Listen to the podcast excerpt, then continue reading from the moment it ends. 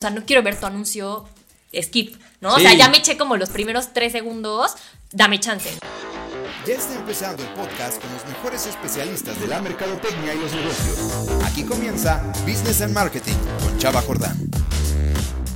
Hola, ¿cómo están mis queridos aprendices del marketing? El día de hoy vamos a hablar de un tema peculiar que es la compra de medios. Están acostumbrados a pautar en Instagram, en Facebook o a comprar medios, pero no sabemos exactamente dónde. Para eso tenemos hoy una invitada especial que es Hisae Jamano, Automation Lead en Spotify, además de ser parte de nuestro equipo de los coaches en la Academia de Innovación en Mercadotech. Gracias Chava, un placer estar con ustedes, muy contenta de que me hayan invitado y emocionada de estar platicando de estos temas que me apasionan. No, un gusto para nuestra audiencia de Business and Marketing tenerte acá. Recuerden amigos que nos encuentran en Facebook en arroba, en arroba perdón, Educación en Instagram, arroba aimeeducación, y también en nuestro sitio web, aimeeducación.mx. Gisae, una de las cosas importantes que me parece en tu trayectoria has tenido es que vienes de agencias de medios y trabajaste en, empresa de consumo como Coca-Cola eh, y después ahora estás en Spotify, un medio como tal, ¿no? Pero todos ellos llevan publicidad. Entonces lo interesante es que ahora escuchamos todo el tiempo que hay que pautar y lo primero que nos viene a la cabeza, pautar, comprar medios o exponenciar nuestra marca es en Google, en Instagram, en Facebook, pero ¿cuál es la verdad? Cuéntanos un poquito de tu trayectoria en, el mundo digital y estos medios hacia dónde van. A ver, justo como lo mencionas, yo empecé en agencia. Dentro de la agencia empecé como una entidad especial que es un trading desk que hace justo la compra programática de todas estas marcas que tienen las agencias. ¿Qué es, qué es, qué es eh, compra programática para nuestra audiencia? Yo sé que muchos de ustedes son expertos en marketing, pero hay otros entrepreneurs que nos siguen mucho o startups, pero para que nos expliques un poquito esto de la compra, programática. Sí. a ver, es la automatización de la compra publicitaria en medios digitales, ¿no? Antes tú ibas uno a uno con un medio, ah, yo quería estar en MSN, yo quería estar en Yahoo, entonces ibas directamente como a a comprar estos medios, se genera una orden de compra, etc. Esta parte de la automatización lo que hace es tener una herramienta en donde tienes eh, distintas bolsas de inventario, están estas bolsas de inventario, y lo que tú haces como anunciante es literal decir comprar por audiencias, ¿no? Ah, yo quiero estar en la audiencia de deportes, ¿no? Y ahí ya se encarga de comprar, no sé, desde un ESPN, este, deportes de TNT, bla, bla, bla. Ok, o sea, te facilita tanto el tiempo como una optimización para llegar a, tu objetivo o tu target mucho más rápido, ¿no? Claro, o sea, por segmentación, o sea, es muchísimo más fácil llegar a, estas audiencias. ¿Por qué? Porque está la bolsa de inventario de deportes, la bolsa de inventario de entretenimiento, y son muchos sitios que tienen, que están dentro de esta eh, bolsa de inventario, por así decirlo. Ok, y después ya te vas a, a una empresa, después como Coca-Cola, ¿no? Que funciona distinto, porque ahora tú eres quien, quien, busca eso, esas necesidades o satisfacer esas necesidades, ¿no? Justo pasé a ver la compra programática de, todas las marcas de Coca-Cola y de ahí me pasó a ver un tema súper interesante que es como un e-commerce que, estaba, que está lanzando Coca-Cola, ¿no? Un direct to consumer. Eh, ahí lo que empecé a ver y de lo que era responsable era de crecer esta plataforma y uno de los medios más importantes, o sea, bueno, una de las herramientas que teníamos más importante era la parte de marketing digital, la compra de medios digitales en específico, ¿no? Si se mueve mucha lana en el tema de los medios, ¿no? Yo siempre lo he dicho, es que ponte a hacer comerciales o podcast como este en nuestro canal de YouTube, eh, pero en realidad, pues lo más difícil es llegar a tu consumidor y compras los medios para llegar a tu consumidor. Claro. Quisiera romper eh, este gran mito de que pautar solamente es en las redes sociales, ¿no? Porque también como nos decías ahorita, bueno, puedes ir a un ESPN, puedes ir a un TDN, puedes ir a, Milenio, no sé, puedes ir a mil, a mil plataformas, ¿no? Por programática. Pero eh, siempre pensamos como emprendedores o las mismas empresas grandes transnacionales irse a las redes sociales o pautar en las redes sociales. Justo, a ver, creo que a veces, o sea, como que se acota mucho la visión de, eh, de digital, red social, igual a Facebook. Sí, así como lo primero que quieren es, eh, hacer es abrir su Instagram, su Facebook, sus redes sociales, su Pinterest. También cuando quieren meterle lana, solo piensan en eso, ¿no? Facebook, sí. Y hay otros networks que tienen una cantidad de publishers, o sea, una cantidad de páginas en donde tú puedes estar y se compra por audiencias, ¿no? y te aparece un anuncio display. Display justo es esta parte de un anuncio eh, que vemos todos cuando estamos dando scroll en las páginas, un banner eh, rectangular, el cuadradito, hay audio, ¿no? Toda la parte de Spotify, ah, pues todo lo de video, ¿no? Con un YouTube, eh, ¿qué más? Y toda la parte de redes sociales, ¿no? Que incluye Facebook, un Instagram, un Pinterest, un ahorita que viene fuertísimo TikTok, aunque todavía no se está comercializando todo esto. Pero entonces eh, generar contenido eh, también es importante porque, o cómo es que te pautas en esos medios. Justo, a ver, creo que lo más importante primero es, y como yo lo veo en mi, experiencia, es tener contenido o tener estas promociones que realmente atrapen al consumidor y después pautar, ¿no?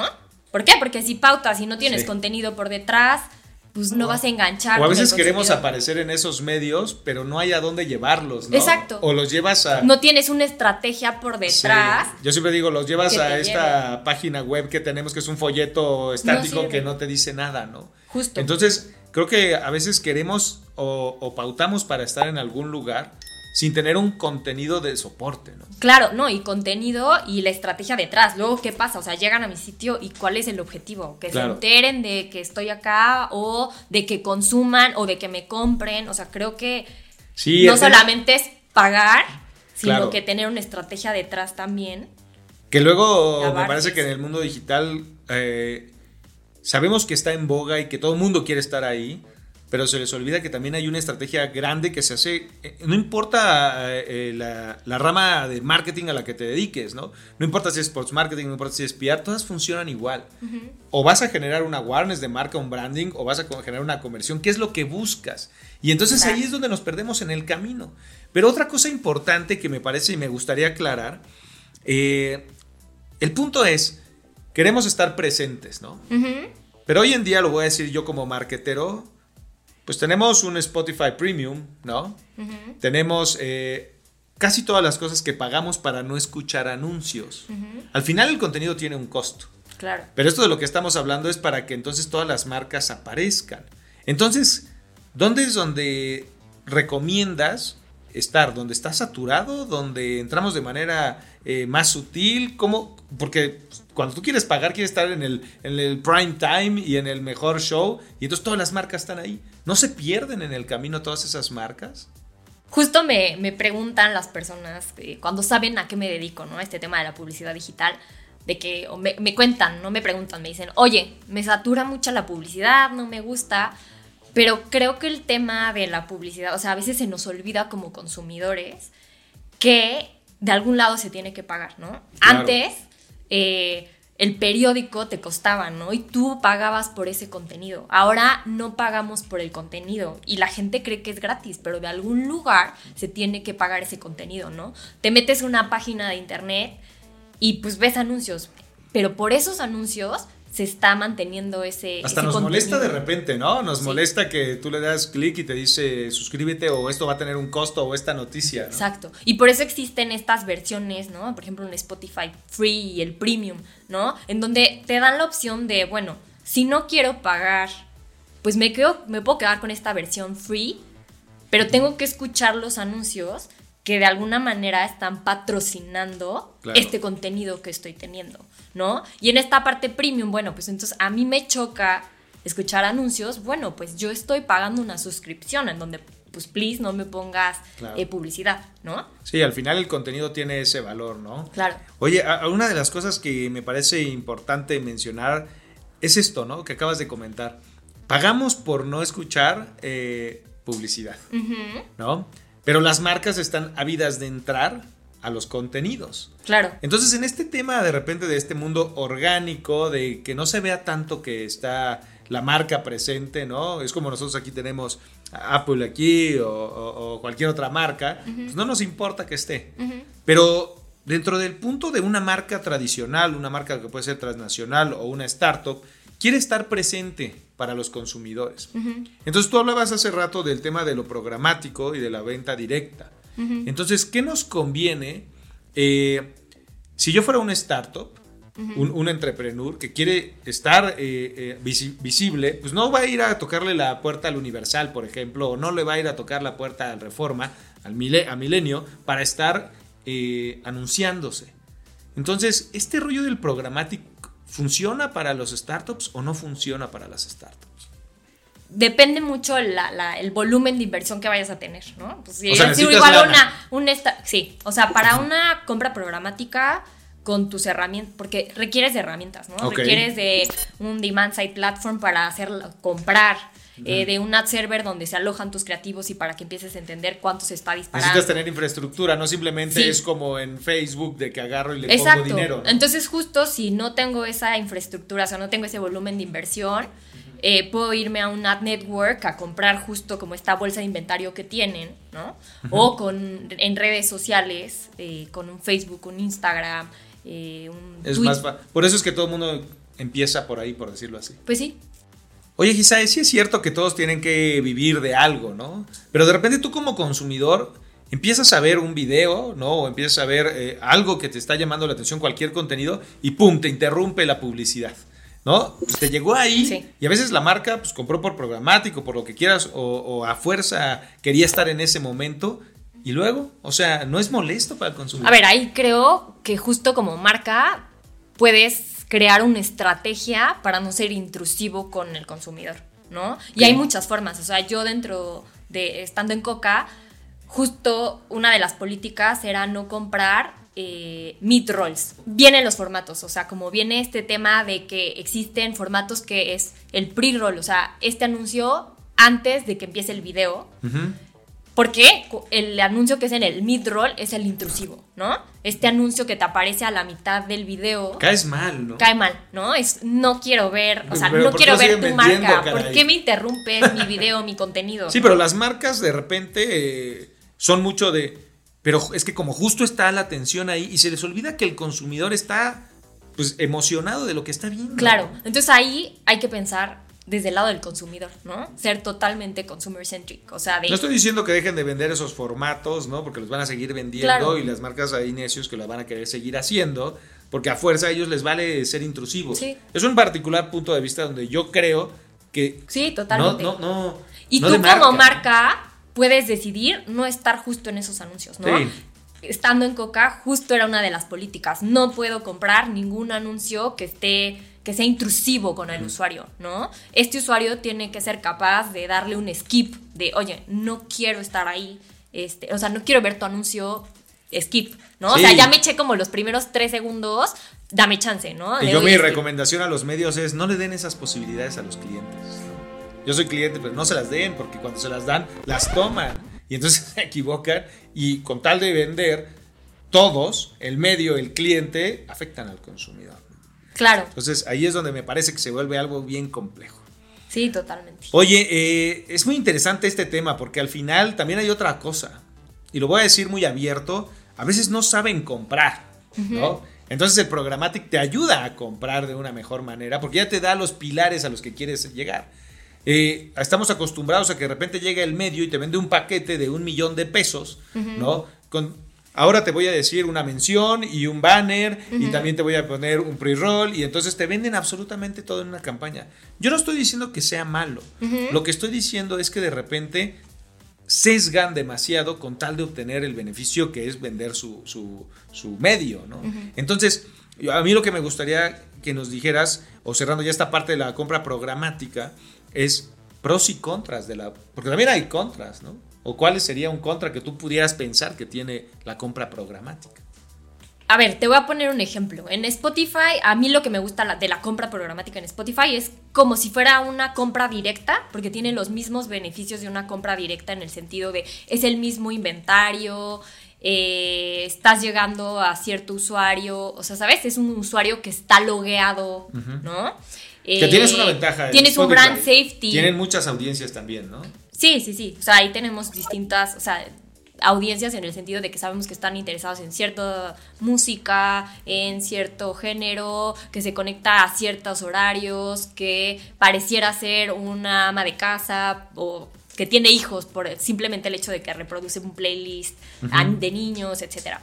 Eh, ¿Qué veo que ah, cuando haces una compra programática abierta, ¿Abierta te refieres a cualquier medio? es que lo que haces es comprar un. O sea, la compra programática. Con, se juntan los networks, o sea, como distinto tipo de inventario. Y muchas veces es tan abierta que no sabes ni siquiera en dónde estás pautando, ¿no? Pautas en cientos de miles de sitios. ¿no? Y ya después cuando haces el recuento de en qué sitios estás, pues son sitios igual Porque solo te checan por audiencia, ejemplo, ¿no? O sea, tú agarras y dices, quiero hablarle a chavos de 18 años y entonces pues, el abanico de opciones son 100 mil. Exacto. Y entonces le hablo a ellos, pero no me checo bien el contenido. Y es un sitio, quién sabe de qué calidad. Hay muchas formas de evitar fraude, ¿no? Ya hay tecnología por detrás que te hace, que checa que no estés llegando a, sitios fraudulentos, puedes filtrar sitios. Pero también es tan inmenso y están catalogados de, de tantas maneras que puede ser que sea un sitio que está catalogado de entretenimiento y termina siendo pues un sitio Sí, quién sabe dónde caíste, ¿no? Exacto. Amigos, recuerden que pueden inscribirse en AIM Educación, tanto en LinkedIn, Facebook, Instagram y TikTok. También para poder platicar con nuestros coaches, como nuestra experta Gisage Jamano que nos, que nos acompaña el día de hoy. Eh, métanse a imeducación.mx y podrán encontrar a nuestros coaches para hablar de relaciones públicas, sports marketing, creación de marca, digital marketing, entre otros. Em, perdón, Gisai, después del comercial que tenía que hacer, porque si no me regañan en la producción.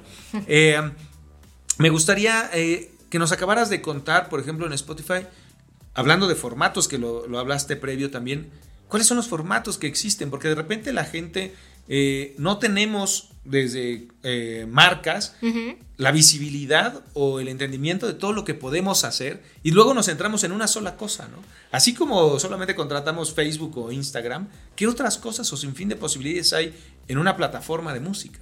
A ver, creo que el, streaming de audio va en aumento, ¿no? Entonces cada vez son más suscriptores en Spotify, cada vez la gente se engancha muchísimo más con los podcasts y empieza a consumir más eh, audio, ¿no? Y lo padre del audio es que puedes estar haciendo alguna otra actividad, no sé, como cocinar, ¿no? Revisar mails y estar escuchando audio, ¿no? Y es una forma de llegar a una audiencia. Entonces, lo que tenemos en Spotify, eh, nuestro formato estrellas, es el audio. Ok. Eh, pero también hay video para estos usuarios que de repente están en la computadora eh, con el desktop abierto y en el momento en el que te vas a la plataforma para cambiar de música, te puede aparecer un, un video, Ok. ¿no? Eh, también tenemos toda esta parte de display, ¿no? Que igual estoy cambiando en mi computadora de anuncio, o me parece, o estoy viendo mi celular de nuevo y me aparece como un, banner en donde te aparece algún anuncio de alguna marca. Sí, son, son, muchos formatos que sí se consumen. O sea, lo que quiero llegar con esto, y gracias por, explicarnos más amplio, es que de repente nos vamos a los tradicionales. Voy a poner un ejemplo muy, muy burdo, ¿no? O sea, nosotros ahorita estamos aquí eh, en este canal de YouTube o eh, podcast de audio que nos están escuchando. Y tenemos esta plantita que nos eh, regalaron nuestros amigos de Plantita MX, ¿no? Sigan arroba Plantita MX en Instagram. Y, es como, pues simplemente aquí cayó, aquí está. Y nosotros de repente seguimos creyendo que solo el espoteo, ¿no? O solamente la mención tradicional. Y hay muchas plataformas con lo que acabas de decir, o que el desktop murió, ¿no? Y, también está ahí. Sigue, sigue. Y entonces de repente queremos eh, tratar de competir en un mundo saturado cuando podemos buscar otras alternativas de formato. Pero como vemos que no son los formatos más utilizados, los desechamos, ¿no? Ahí es donde me parece que viene un, un, eh, un gran reto en la industria publicitaria para que las marcas realmente lleguen mucho más. Con otros formatos, claro, sí. Y te digo, y esta parte de, a ver, regresando un poco a los formatos que eran de Spotify y, y, por qué no son intrusivos y así, es porque no te aparece un audio a la mitad de tu canción, ¿no? Claro. O sea, han pasado ciertos minutos, de hecho son por hora, solamente eh, tenemos seis minutos de anuncio. Y justo no te aparece a la mitad de una canción, sino que te aparece entre un, play, una y otra. Sí, eh, es, con lo que decías hace ratito, o sea, no lo había notado, pero pues sí, no te cortan la canción, pero cuando tú estás en, otras plataformas de redes sociales, sí te cortan el, video, Claro. Eh, el display, ¿no? Esta parte o este video que te decía es igual, es cuando regreso al desktop y se aparece, aparece como un screensaver. ¿No? Eh, pero justo no es eh, a la mitad de mi canción, sino que es cuando voy a cambiar de canción o quiero escoger alguna canción. Y justo el usuario está en foco, totalmente viendo la pantalla. Creo que eso es muy importante, ¿no? Que como anunciantes nos demos cuenta que estemos teniendo un formato en donde el usuario lo esté viendo completo. O sea, ¿de qué me sirve también de repente tener cientos de miles de impresiones si no, si el usuario no los está viendo? ¿No? Si, si, no sé que por detrás eh, hay una, una persona real también. Sí, yo odio eso del alcance también, ¿eh? porque es, lo vimos, tuvo mil millones de impresiones. Pero ¿a cuántos llegué? ¿No? O sea, ¿qué alcance ¿Y quién realmente me vio? ¿Cómo lo hago? ¿Cómo, cómo hacía esta estrategia de performance, por ejemplo, en Coca-Cola? Y, que me, y que realmente me decía de que este usuario estaba interesado en mi producto o algo así. Es porque hay distintas etapas en el funnel. A lo que me refiero es, llega al sitio y bueno, esa es una visita, pero no porque haya dado clic y haya llegado a, un sitio, quiere decir que es tu consumidor. ¿Por qué? Porque pudo ser un fat finger de que le di clic y llegué sin querer a ese banner, ¿no? Porque muchas veces te pasa que das scroll y das un clic y te llegas. Pero si ese usuario, porque sí puedo detectar, pero eso es por medio de cookies, dio a otra, se registró a entonces, ese usuario quiere decir que está interesado en mi producto. Entonces viene un traqueo ahí. Es un tracking. vas generando que la audiencia. Y vas generando se clusters. vaya cortando, ¿no? Ajá. Y, y entonces, ya, y lo que haces es. Empieza a llegar este usuario que ya se registró o este usuario que está en, cierta etapa, porque tú ponías píxeles en cada etapa de tu página. Entonces, si, si, ya llegaba al carrito. Un píxel es porque tú vas detectando ahí, ¿no? Un píxel es, pero lo pones desde el medio. Entonces, por ejemplo, yo ponía un pixel de Facebook en el carrito. Entonces, si llegaba hasta el carrito, yo sabía que ese usuario, pues, había hecho, ya le por lo menos le había dado cinco clics a la página, ¿no? Para llegar hasta el carrito. Y ahí entonces es importante cuando lanzas un, lanzas un, anuncio dentro de Facebook. ¿Pero por qué? Porque ya sé que es un usuario. Porque entonces ya sabes que va a ser esto, este, todos estos pasos o estos cinco clics. Y entonces ahí es donde tú sabes que va a aparecer y lo vas a contactar, ¿no? Exacto. Entonces ahí yo sí sabía que es un usuario que está interesado en, en, mi, en mi producto. Porque no nada más llegó a mi homepage, sino que le fue dando clic hasta llegar a esta parte. Sí, hizo todo el journey a tratar de ver si sí compro o no mi producto. Entonces ahí es esta parte de, sí, llegué a un contexto que en donde el usuario probablemente pudo estar interesado y de eso vas haciendo un funnel. Para ver cuál es el que realmente es tu consumidor final o tu mayor persona. Y lo vas llevando. Y lo vas llevando. Pero bueno, Hitsae, eh, pues te agradezco mucho que hayas estado con nosotros aquí en Business and Marketing, platicando sobre todo este tema digital. No sé si quieres eh, despedirte con algo que les quieras comentar más a nuestra audiencia. Solamente agradecerte, Chava, por la invitación. Feliz de haber platicado y de estar con ustedes. Eh, y ya, y a nuestros amigos de AIM que nos busquen para alguna asesoría. No, pues gracias a ti por venir con nosotros a Business and Marketing. Les recuerdo amigos seguirnos en arroba Educación en Instagram, Facebook, LinkedIn y TikTok. Y si quieren platicar con coaches de AIM, eh, pues métanse a imeducación.mx. Yo soy Chava Jordán y esto fue Business and Marketing.